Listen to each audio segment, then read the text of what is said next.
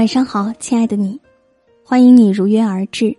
这里是今晚九点半 FM，我是文倩。今天我们分享的文章来自作者妍妍。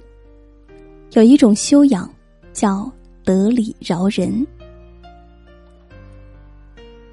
去年国庆，跟团去某地旅游，返程路上，大家都自觉的坐到来时的位置上。谁知有一位男子的位置被人占了，他大声说：“大姐，这不是你的位置。”女士尚未开口，导游过来说：“这个阿姨晕车，您和她换一换吧。”男子一下就怒了，说：“凭什么要我和她换位子？她也没缺胳膊少腿，凭什么就要坐在我这儿？”导游的解释他全然不听，只是在一味的指责谩骂。我也晕车呀，来的时候我一路吐，你这导游哪儿去了？现在你在这儿干啥呀？要换座没门儿！有本事你赶我下车呀！可怜导游一个刚毕业的小姑娘，被他说的一愣愣的，眼睛都红了。按理说，本来男子才是得理的一方，但他自恃得理，便不再让人以粗暴的方式与人争执。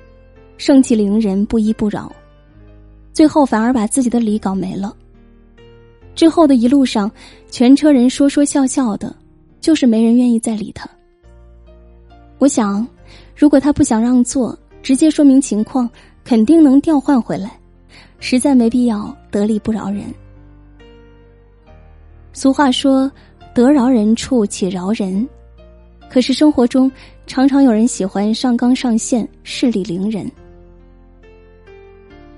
想起曾经流传很广的岳云鹏的故事。岳云鹏十七岁时在一家饭馆打工，有一次因为不小心把三号桌点的两瓶啤酒错写到了五号桌的单子上，其实就是六块钱的事，结果客人不肯买单，还大骂了他近三个小时。经理去跟客人解释，也被骂了回来。最后岳云鹏不得不出了客人的三百五十二元餐费。对方才作罢。岳云鹏说到现在还恨那个客人，特别恨。生活中，总有这样一些人，一旦自己占理，就摆出一副有理走遍天下的范儿。餐厅吃个饭，把自己当上帝，对稍有疏忽的服务员大喊大叫；点个外卖，餐送迟一点，立刻对人破口大骂，还要差评投诉。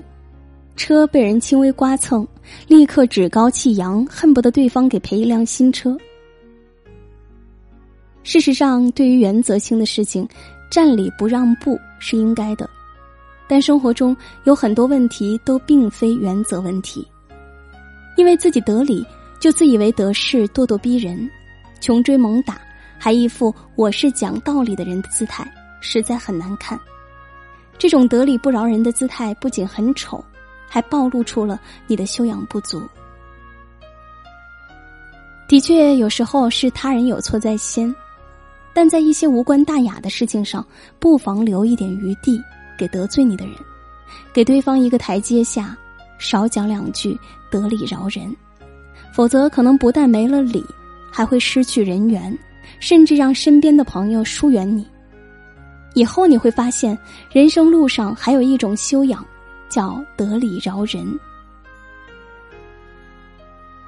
据说有一年，刚刚成立杂志《天地》的苏青，曾向张爱玲约稿，张爱玲很爽快的答应了下来。可到了交稿的最后时间，张爱玲却并没有把稿件寄来。当苏青打电话询问的时候，张爱玲竟然说忘记了，并冷冷的挂断了电话。苏青放下电话。赶紧找人补缺，费了好一番周折，才找到合适的稿子，最终出版了杂志。杂志社工作人员知晓这件事，都非常气愤，建议他将此事公之于众。可是苏青却说：“算了吧，他肯定是被事情缠住了，不然的话怎么会不交稿呢？”后来，苏青非但没有恼怒张爱玲，还是不断的向他约稿。而张爱玲也再也没有爽过约，两人还成为了交往甚密的闺蜜，最终成就了文学史上的一段佳话。就这件事而言，张爱玲不论出于何种原因没有交稿，按说都是不应该的。再加上她轻慢的态度，是名副其实失礼的一方。但面对此种情况，苏青非但没有得理不饶人，反而站在张爱玲的角度为其开脱，最终换来了张爱玲真诚的友谊和他人的敬佩。很多时候，得理让人，也是为自己留条后路。你今天得理不让人，让对方走投无路，就可能激起对方求生的意志。一旦对方开始不择手段，终将对你自己造成伤害。这就好比把老鼠关在房间内，不让其逃出，老鼠为了求生会咬坏你家中的器物。但放它一条生路，它逃命要紧。便不会对你的利益造成破坏。菜根谭有言：“工人之恶，勿太严，要思其堪受。”现实生活中，即使别人不占理，如对对方太过苛刻，自己也会失去人心。更何况世界很大，也很小。这次得理的是你，兴许下次相遇。得理的就是对方了。人在得理之时，一定要学会适可而止，莫要赶尽杀绝。有同理心的人，能够体会他人的情绪和想法，理解他人的立场和感受，并站在他人的角度思考和处理问题。得理让人是一种修养，也是具有同理心的一种表现。下一次，当你得理时，不妨学会多站在对方的角度想一想。径路窄处，留一步，与人行。与君共勉。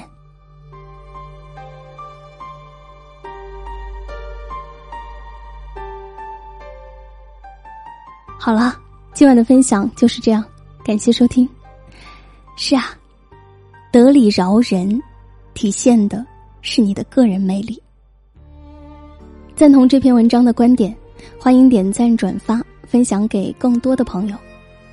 这里是今晚九点半 FM，我是文倩，我在小龙虾之乡湖北潜江，祝你晚安。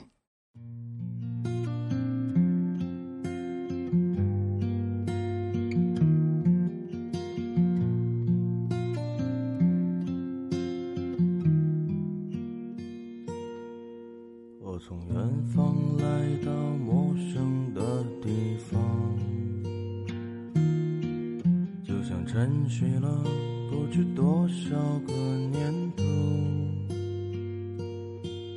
我将不顾一切的来到这地方，放眼望去，一路春光不再平凡。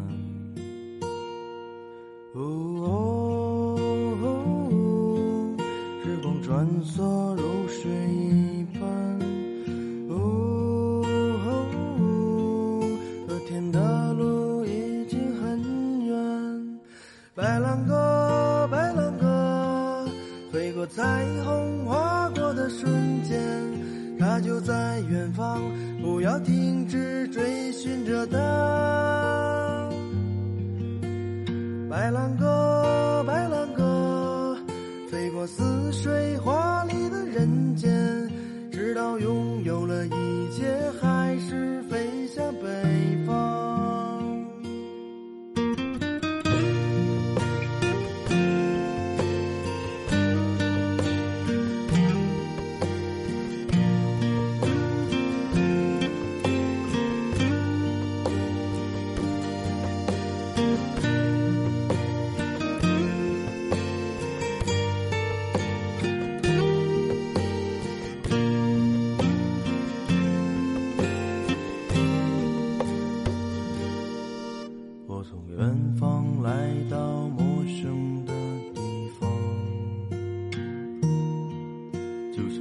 沉睡了不知多少个年头，我将不顾一切的来到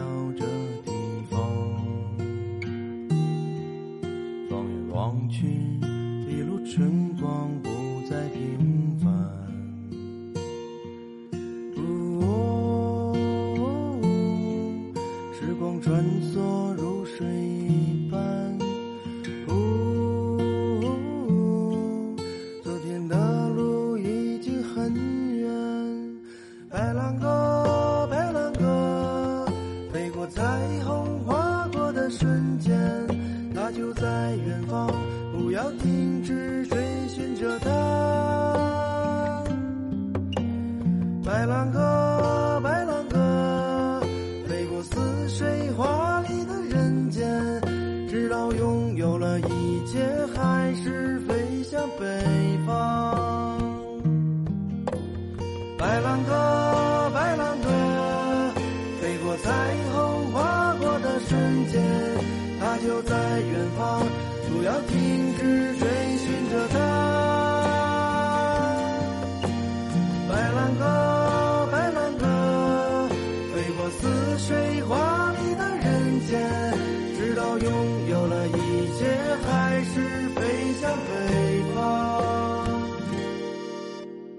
白兰鸽，白兰鸽，飞过似水华丽的